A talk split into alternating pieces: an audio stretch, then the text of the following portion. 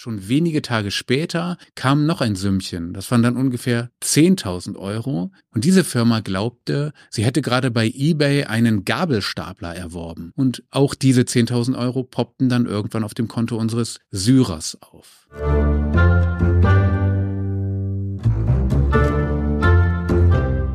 Am Gericht, der Gerichtspodcast des Schwäbischen Tagblatts aus Tübingen. Hey! Ihr hört am Gericht den Justizpodcast des Schwäbischen Tagblatts aus Tübingen.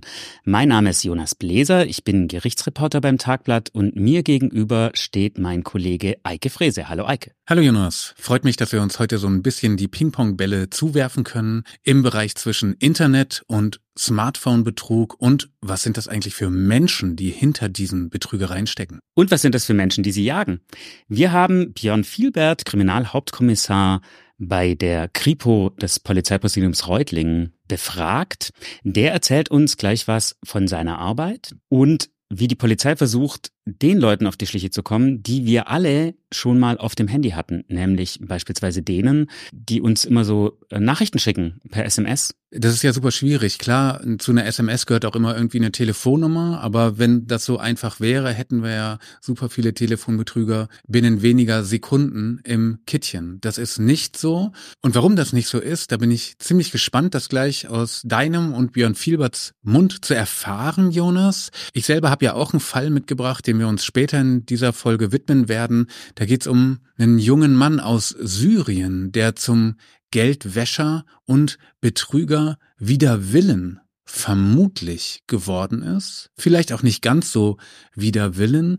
Das wird das Gericht am Ende zu entscheiden haben.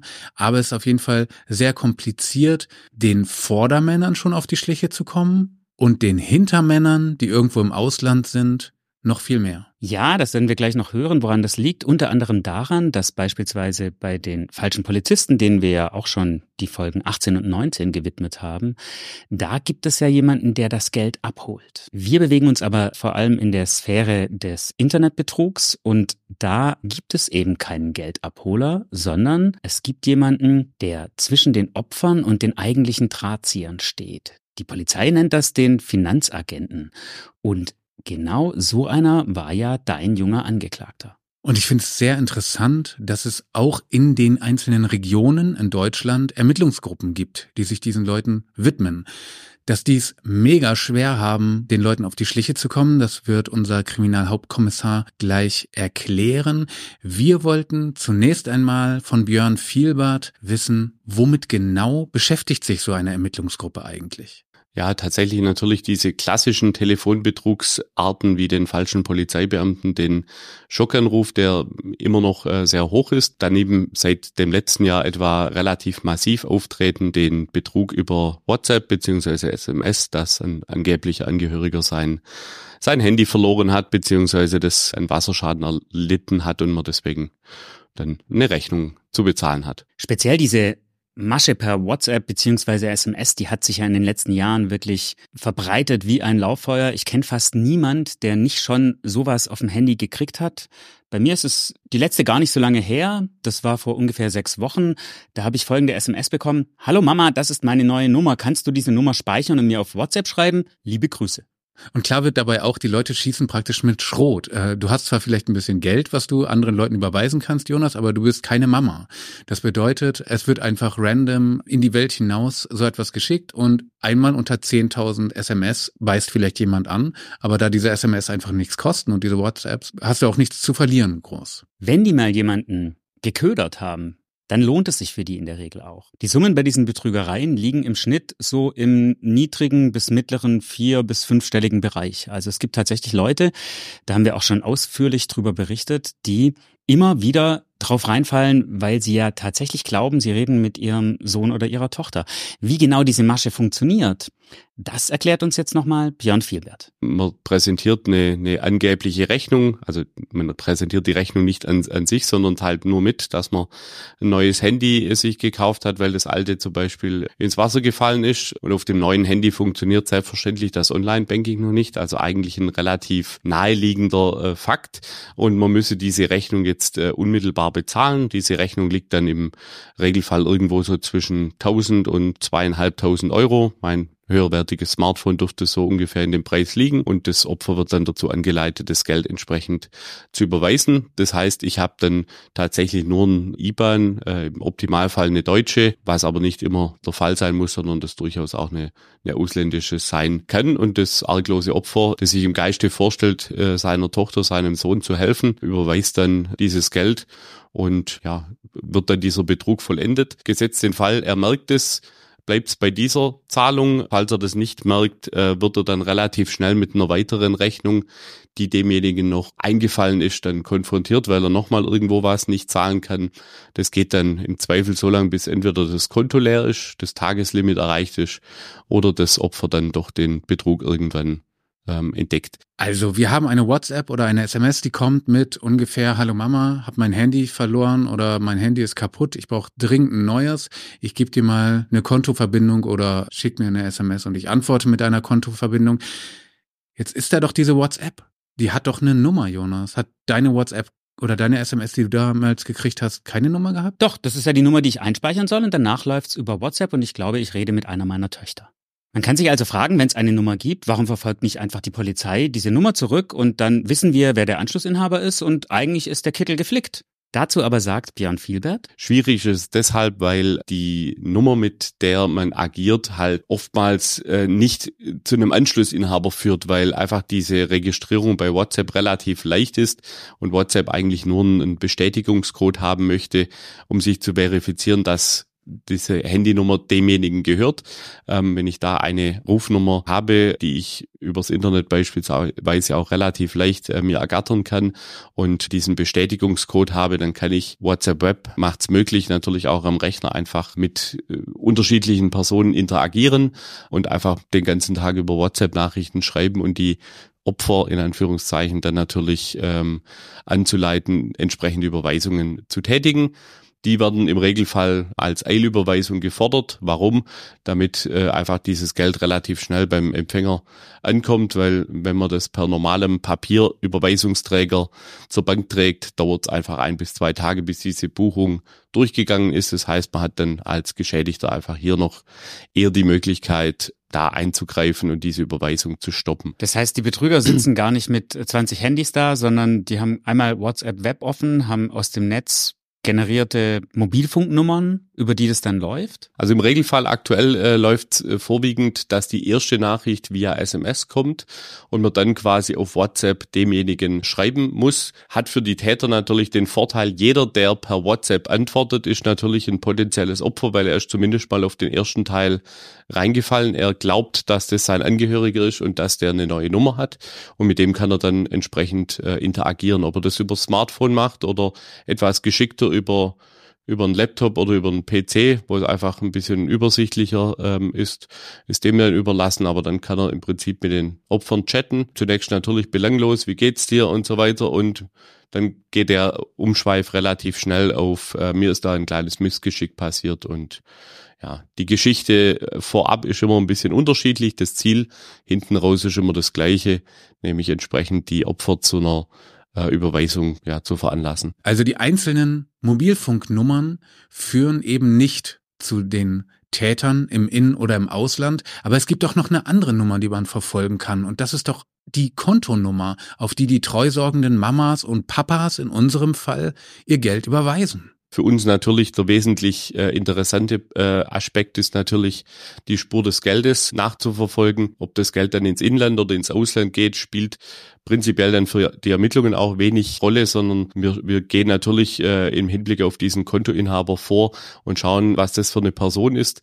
Leider ist es in der überwiegenden Zahl der Fälle einfach ein, ein sogenannter Finanzagent, der sein Konto zur Verfügung stellt, aus welchen Gründen auch immer, und eingehende Zahlungen dann weisungsgemäß weiter transferiert, sei es ins Ausland oder beispielsweise auch in Kryptowährung umtauscht.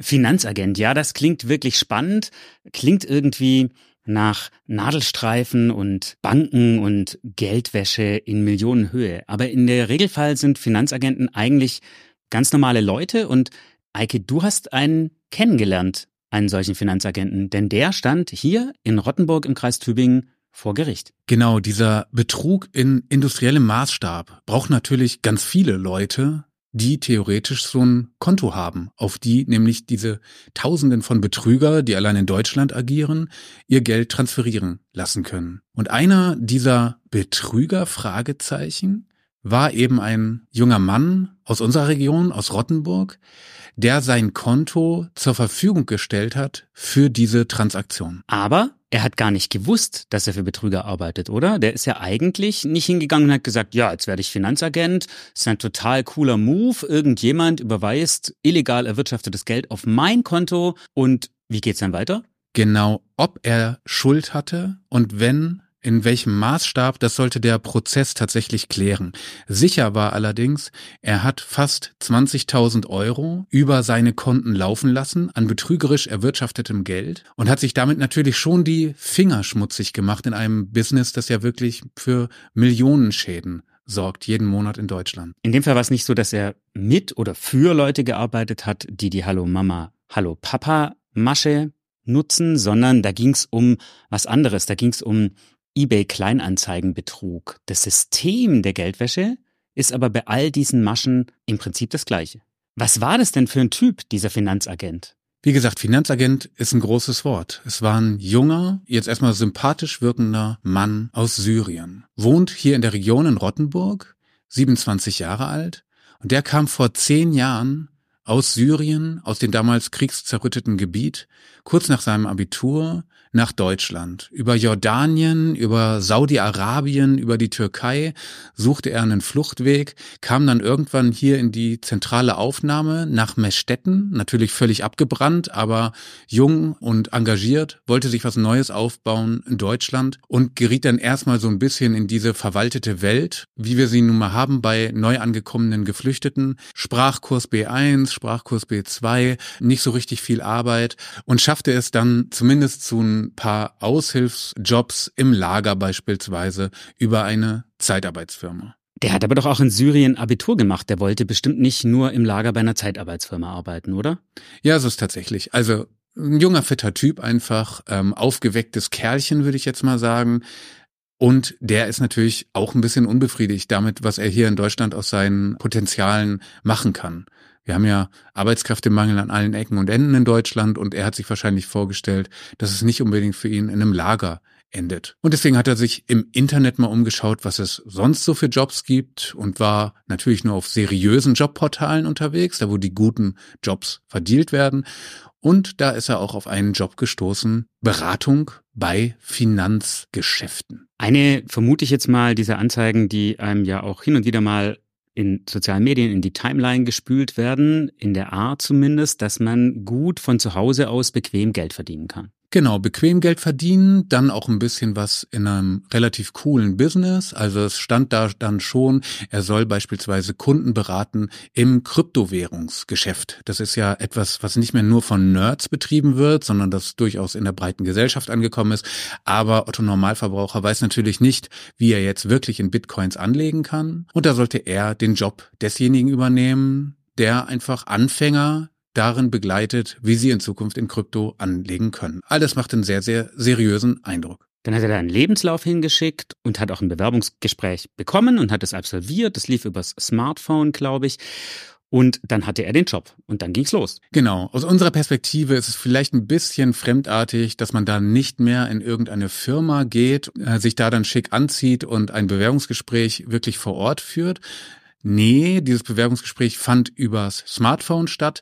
Wie er damals sagte, er wusste eigentlich gar nicht, wie so etwas wirklich abläuft in Deutschland. Warum sollte es nicht auch einfach telefonisch passieren? Und man muss auch ehrlich gesagt sagen, die Realität der Personalgewinnung in Deutschland funktioniert natürlich wirklich inzwischen auch so, dass zumindest so Erstkontakt locker übers Telefon passiert und da kriegt man dann auch schon ziemlich schnell einen Arbeitsvertrag angeboten. Und den haben sie ihm auch geschickt. Also er hat den richtigen Arbeitsvertrag mit denen. Richtig, es war alles sehr seriös. Das Einzige, was so ein bisschen vielleicht fragwürdig war, er hat ja als Lagerist vorher nicht so wahnsinnig viel verdient.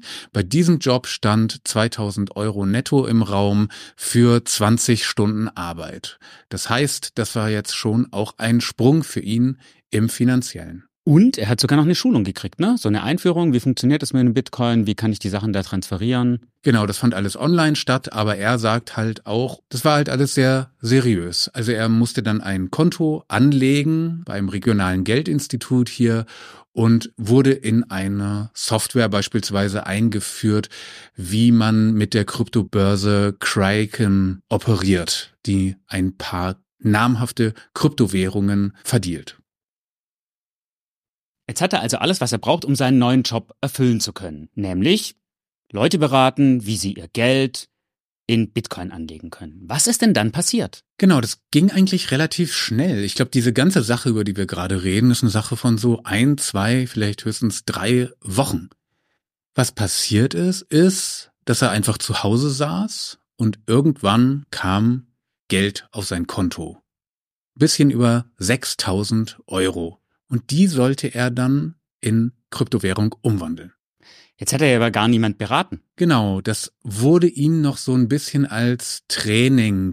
Wie konvertiert man eigentlich Geld, das von irgendwoher kommt, in Krypto verkauft? Und er dachte sich, okay, das ist halt noch so diese Trainingsphase, das mache ich dann einfach mal so. Absender dieses Geldes war übrigens eine deutsche Firma, die glaubte, mit diesem Geld einen Solarwechselrichter zu erwerben, der nämlich bei eBay angeboten wurde und für 6.600 Euro ungefähr wollte sie den einfach kaufen und hat dann auf dieses deutsche seriös scheinende Konto im Landkreis Tübingen das Geld überwiesen. Das wusste er aber noch nicht und er hat sich jetzt wahrscheinlich erstmal nicht so wahnsinnig viel dabei gedacht, aber er ist dann doch misstrauisch geworden. Er ist irgendwann misstrauisch geworden. Also zu diesem Zeitpunkt macht er das, was Leute, die gerade neu eingestellt wurden, ebenso machen. Ich glaube, die Erfahrung hat jeder gemacht. Man ist in irgendwie so einer fremden Arbeitswelt. Da kommt dann irgendwie Geld. Das soll überwiesen werden. Ja, du wurdest nun mal als Finanztransaktionsspezialist akquiriert. Dann machst du das jetzt erstmal so beim ersten Mal. Aber er wurde tatsächlich ziemlich schnell misstrauisch, denn schon wenige Tage später kam noch ein Sümmchen. Das waren dann ungefähr 10.000 Euro, die auch von einer deutschen Firma überwiesen wurden. Und diese Firma glaubte, sie hätte gerade bei eBay einen Gabelstapler erworben.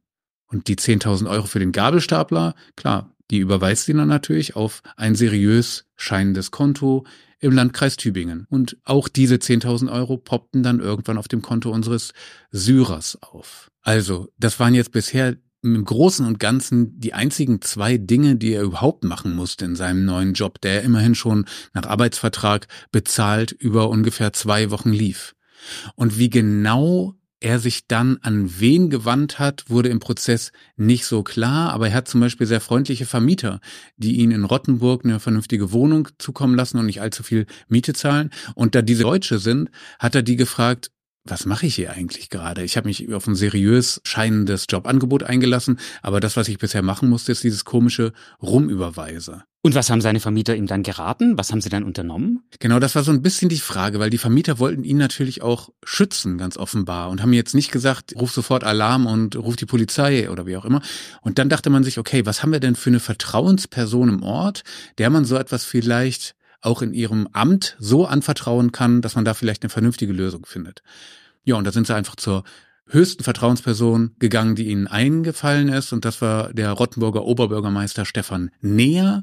An den haben sie sich mit diesem Fall gewandt und er hat ganz offensichtlich geraten, mit Polizei kann man da jetzt erstmal nicht so wahnsinnig viel falsch machen. Da wenden Sie sich mal an die Polizei. Das haben die dann auch gemacht. Sie haben den Polizeibeamten in Rottenburg genau das Problem geschildert. Ja, und dann stand tatsächlich die Frage im Raum, will man da eigentlich eine Anzeige jetzt erstatten? Gegen wen eigentlich? Er kannte ja die Leute, die ihm da die Aufträge gegeben haben, nicht so richtig. Und, was die Beamten auch sagten, Sie können nicht ausschließen, dass er sich die Finger schon so schmutzig gemacht hat in diesem Fall, dass er sich vielleicht durch die Anzeige selbst in Bedrängnis bringt. Aber in Absprache mit diesen sehr fürsorglichen Vermietern hat sich dieser Syrer, der sich nun auch wirklich nicht besonders gut auskennt, natürlich im deutschen Justiz- und Ermittlungssystem, hat sich dafür entschieden, nee, er spielt komplett mit offenen Karten und sagt der Polizei, dass er auch Anzeige erstattet in der Sache. Okay, stopp. An dieser Stelle wissen wir jetzt schon, Jetzt ist er zur Polizei gegangen und es wird dazu führen, dass er am Ende vor Gericht steht. Aber was mich jetzt schon nochmal interessiert ist, wie sehen denn eigentlich sonst diese Angebote aus? Also diese Betrüger brauchen ja immer Leute, die Konten für sie zur Verfügung stellen.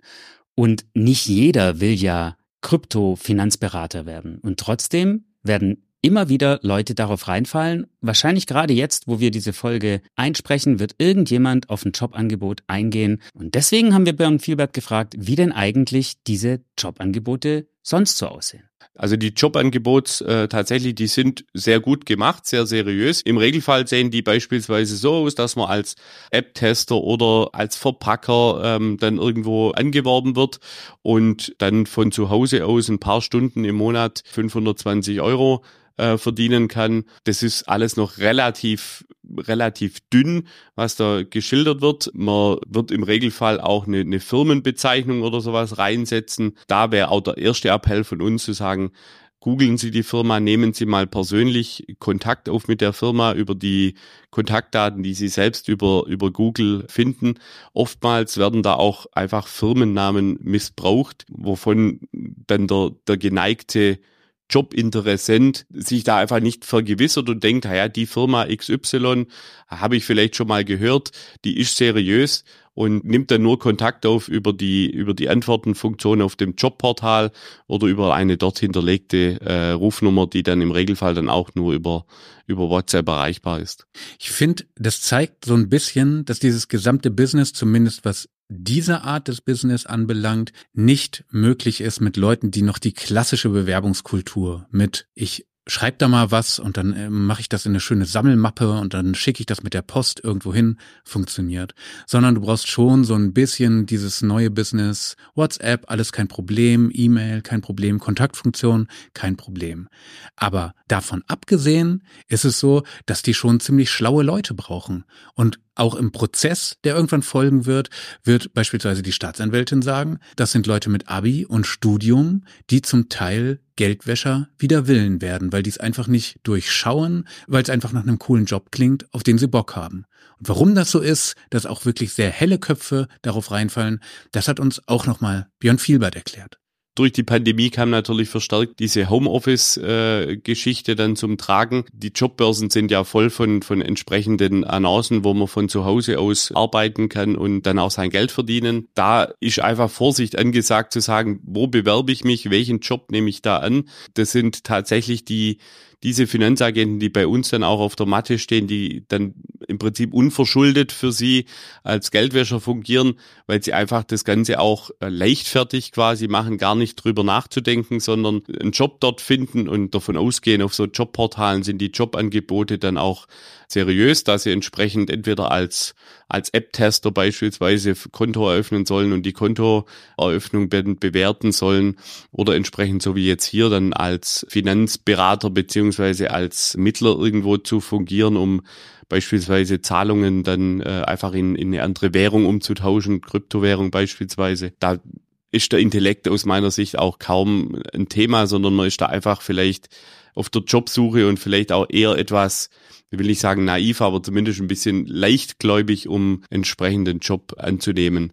Wobei wir dann tatsächlich auch immer sagen, in dem Moment, wo es ums Geld geht und vor allen Dingen um Bankkonto, ich meine, wer veröffentlicht seine Zugangsdaten zum Online-Banking und so weiter. In den Fällen, wenn Sie als App-Tester beispielsweise fungieren, äh, teilen Sie Ihre ihre zu äh, kriegen die Zugangsdaten zu dem Konto, schicken sie per E-Mail an ihnen nicht bekannte Personen. Da appellieren wir im Prinzip eigentlich auch immer an die an die Vernunft und an den gesunden Menschenverstand, um einfach, dass die Leute sagen, alles, was mit Geld zu tun hat, was mit meinem Konto zu tun hat, da muss ich einfach aufpassen. Und wenn ich Gelder krieg von Personen, die ich einfach nicht kenne, dann müssen die Alarmglocken äh, läuten. Und wenn ich von irgendwelcher Seite dazu verleitet wird, das Geld weiter zu transferieren, dann müssen die Alarmglocken klingeln, weil dann ähm, ist die Sache relativ schnell, dass ich mich einfach selber strafbar mache der Geldwäsche mit den gesamten strafrechtlichen, aber auch zivilrechtlichen und finanziellen Folgen.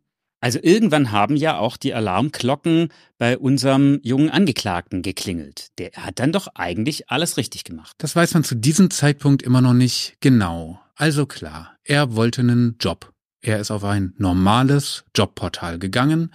Er hat sich einen Job ausgesucht, der möglichst seriös klang, denn, was er später im Prozess sagen wird, Alles andere hatte er im Sinn, als irgendwie straffällig zu werden in Deutschland. Er wollte sich ja hier eine Existenz aufbauen. Er hatte übrigens auch noch Familie in Syrien und der klassische Weg ist ja tatsächlich hier, möglichst viel, möglichst stabil Geld zu verdienen, um dann vielleicht die Familie entweder zu unterstützen oder sie sogar nach Deutschland holen zu können. Also das war seine Grundmotivation. Und er hat dann einfach dieses Jobportal eben auf seriöse Jobs gescannt, hat darauf geachtet, dass das Bewerbungsgespräch vernünftig läuft, dass er einen Arbeitsvertrag kriegt und ist dann nach ein, zwei Transaktionen ja tatsächlich auch misstrauisch geworden. Er hat dann ja versucht, alles richtig zu machen, ist am Ende aber trotzdem vor Gericht gelandet. Und deswegen wollten wir von Vielbert wissen, wenn ich jetzt wider Willen Finanzagent geworden bin und da landet plötzlich fremdes Geld auf meinem Konto, wie komme ich denn aus der Nummer raus, ohne dass ich nachher vor Gericht lande? Wäre es vielleicht das Schlauste, das Geld einfach sofort zurückzuüberweisen an den, der es mir gerade geschickt hat? Ich würde sogar abraten davor, das Geld selber zurückzuüberweisen, weil ich sage jetzt mal, ich weiß es ja nicht, ob der davor vielleicht auch ein Finanzagent ist, ja, und dann ist das Geld immer noch in den Täterkreisen. Also im Zweifel, wenn so ein, so ein Geld auf ein Konto eingeht, von dem ich nichts weiß, Kontakt aufnehmen mit der, mit der Hausbank, das mitzuteilen, gegebenenfalls dann auch mitzuteilen, okay, ich habe da ein Jobangebot angenommen, das Geld kommt vermutlich von dort. Und da sind die Banken natürlich dann auch hellhörig, weil die wissen natürlich um diesen Umstand auch.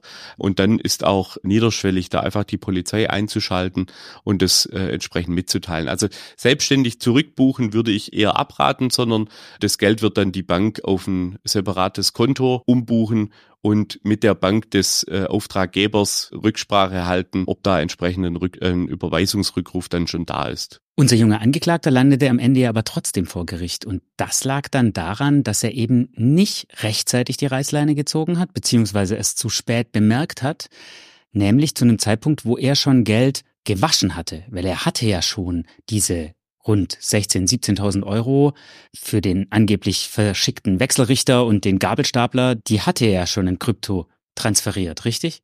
Genau, das hatte er gemacht. Er hatte sogar, als mal was mit einer Transaktion zunächst schiefgelaufen ist, ein bisschen Geld auf seinem eigenen Konto einbehalten, so dass die Staatsanwaltschaft zunächst einmal zu klären hatte, wie absichtlich und wie bewusst hat dieser Mensch diese Taten begangen. Also wie viel kriminelle Energie war bei ihm denn vielleicht dann doch im Spiel?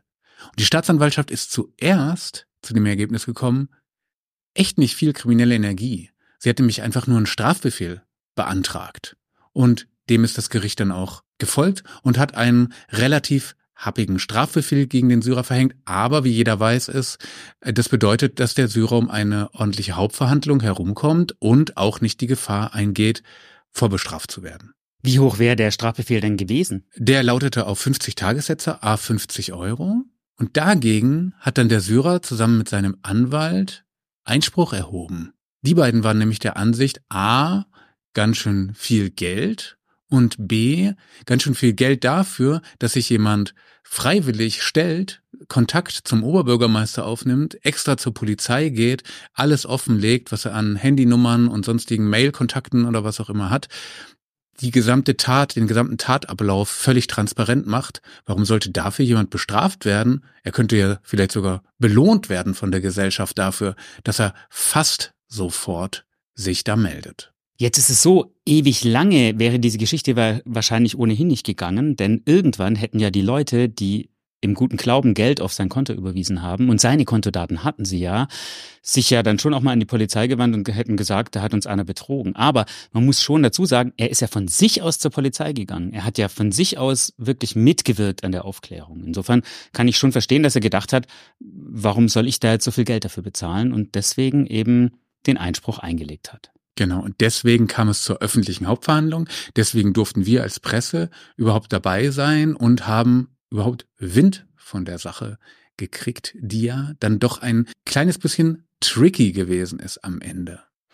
Richtig bitter für den Angeklagten ist aber noch was anderes. Es steht jetzt nämlich noch die Einziehung im Raum. Es ist ja so in Deutschland, wenn ich durch Straftaten Geld verdiene, dann wird mir dieses Geld ja später weggenommen, weil die sollen sich ja nicht lohnen. Das heißt, in einem Urteil wird dann die sogenannte Einziehung verhängt, darüber haben wir ja auch schon gesprochen, und die betrifft eben das ganze Geld, auf das ich Zugriff gehabt habe, wenn ich an einer illegalen Tat beteiligt war. Genau, das alles stand im Raum, als im September 2023, also rund ein Jahr nachdem diese ganzen Dinge über die Bühne gegangen sind, der Prozess eröffnet wurde da hat man zum ersten Mal dann eben auch den Angeklagten gesehen, Mitte 20, Basecap, aber immerhin Sakko an, ähm, dem Gerichtsverfahren entsprechend halbwegs seriös gekleidet, hat sich auch äh, super verhalten da, war immer auskunftsfreudig, Anwalt auch immer äh, da, wenn was gefragt wurde, also alles in einer sehr kooperativen Stimmung, aber am Ende hat's ihm halt nichts genützt. Er konnte den Verdacht nicht ausräumen, dass nicht doch auch leichtfertige Geldwäsche dabei im Spiel gewesen ist und dass er es vielleicht etwas hätte besser wissen müssen, auch bei seinem Bildungsstand. Der Anwalt hat letztendlich seinen Einspruch zurückgenommen, weil er gemerkt hat, dass es hier jetzt so nicht haltbar.